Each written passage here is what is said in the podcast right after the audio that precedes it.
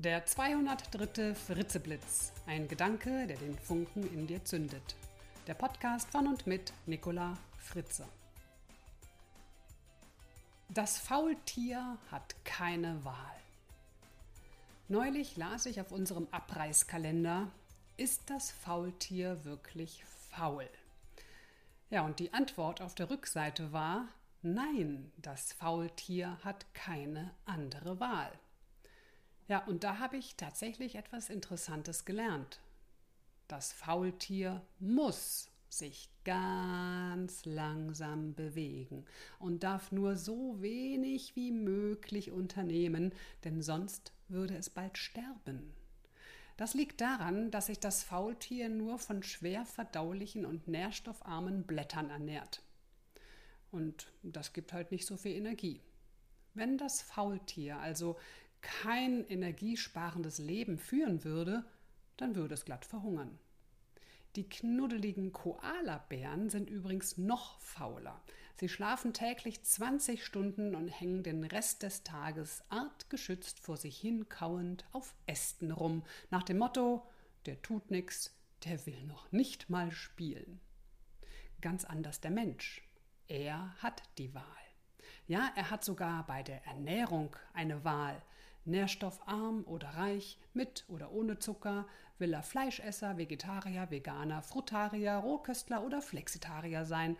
Und so hat der Mensch auch die Wahl, will er faul oder fleißig sein.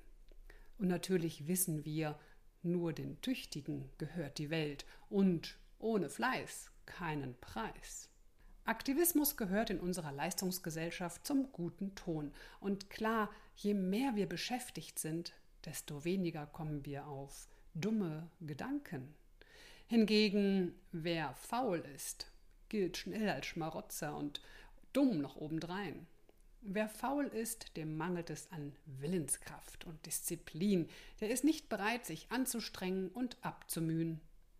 Aber wenn man so ein niedliches Bärchen sieht, das so richtig faul da rumhängt, ja, da erwischen wir uns ja schon mal bei dem Gedanken, ach, der macht's richtig.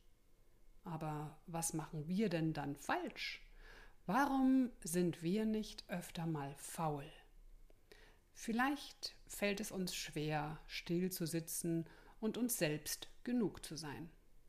Ich habe mich in den letzten Wochen öfter mal ganz bewusst entschieden, faul zu sein. Ja, ich war einfach neugierig, wie es sich anfühlt, denn ich konnte mich nicht mehr an das Gefühl erinnern, wie es ist, faul zu sein. Ich muss es allerdings als Kind richtig gut drauf gehabt haben mit dem Faulsein, denn von meiner Mutter bekam ich regelmäßig zu hören, sei nicht so faul oder du bist einfach nur faul oder wenn du nicht immer so faul wärst. Ja, und jetzt fand ich es sehr spannend, mal wieder ganz bewusst faul zu sein. Da sitzen, Löcher in die Luft starren, nichts tun. Immer mal wieder habe ich mir gesagt, ach, bin ich gerade faul. Und dabei dachte ich auch über das Wort faul nach. Ich musste an den faulen Apfel in dem Apfelkorb denken. Nicht so lecker. Ja, und dass so ein fauler Apfel auch die anderen Äpfel faul macht. Hm, interessant eigentlich. Nun gut, am Anfang tat mir das Faulsein nicht so gut. Immer wieder kämpfte ich mit meinem schlechten Gewissen. Ich trieb mich innerlich selbst an. So nach dem Motto, du kannst doch jetzt hier nicht einfach nur so rumsitzen. Jetzt tu mal was oder meditiere wenigstens oder weiß ich nicht, sei jedenfalls jetzt nicht so faul.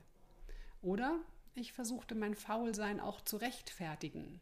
So nach dem Motto, hey, du hast jetzt in den letzten Wochen echt viele Vorträge gehalten und warst so viel unterwegs, da kannst du jetzt ruhig mal ein bisschen faul sein. Aber dann wurde mir irgendwann klar, dass dieses bewusste Nichtstun doch gut tut. Ich habe Löcher in die Luft gestarrt, meinen Gedanken nachgehangen, mich von einer etwas anderen Seite kennengelernt und dabei habe ich mich auch erholt. Und es ist eine andere Qualität, Energie aufzudanken, während ich einfach nur so rumsitze, als wenn ich beim Yoga oder bei einem Spaziergang Energie auftanke. Und ich finde, das tut auch mal gut. Ich kam zu der Erkenntnis, dass es sehr bedauerlich ist, dass in unserer Gesellschaft ständige Bewegung und Aktivität als Ideal gilt. Ora et labora. Fleiß ordnet den Tag. Wer nicht arbeitet, soll auch nicht essen, so der alte Paulus. Das Streben nach Bequemlichkeit, Wohlbefinden und Komfort hat aber auch seine gute Seite. Hätten wir denn sonst das Rad erfunden, die Waschmaschine, das Auto? Unsere Faulheit treibt uns doch letztendlich sogar an und macht uns erfinderisch. Und vielleicht ist Faulheit auch ein Schlüssel zu einem entspannteren Umgang mit sich selbst und mit anderen und ermöglicht uns, unser Leben zu genießen. So wie das Faultier. Einfach mal abhängen. Ich empfand es in den letzten Wochen jedenfalls irgendwann dann tatsächlich als sehr entspannend, faul zu sein. Faul zu sein ohne Hintergedanke, ohne Zweck, ohne es für irgendetwas zu tun. Ja, wenn ich Yoga mache, dann tue ich das für einen gesunden Geist und Körper. Wenn ich faul bin, bin ich zweckfrei faul.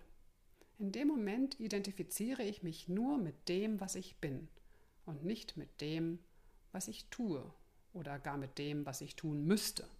Und ich werde auch künftig öfter mal ganz bewusst die Wahl treffen, faul zu sein. Vielleicht probierst du es ja auch mal aus. Mach es wie das Faultier, häng mal wieder ab. Viel Spaß dabei. Mehr Informationen über mich, meine Vorträge und Bücher findest du auf www.nicolafritze.de und über mein neues Coaching-Programm für mehr Lebensfreude www.freudefunken.com.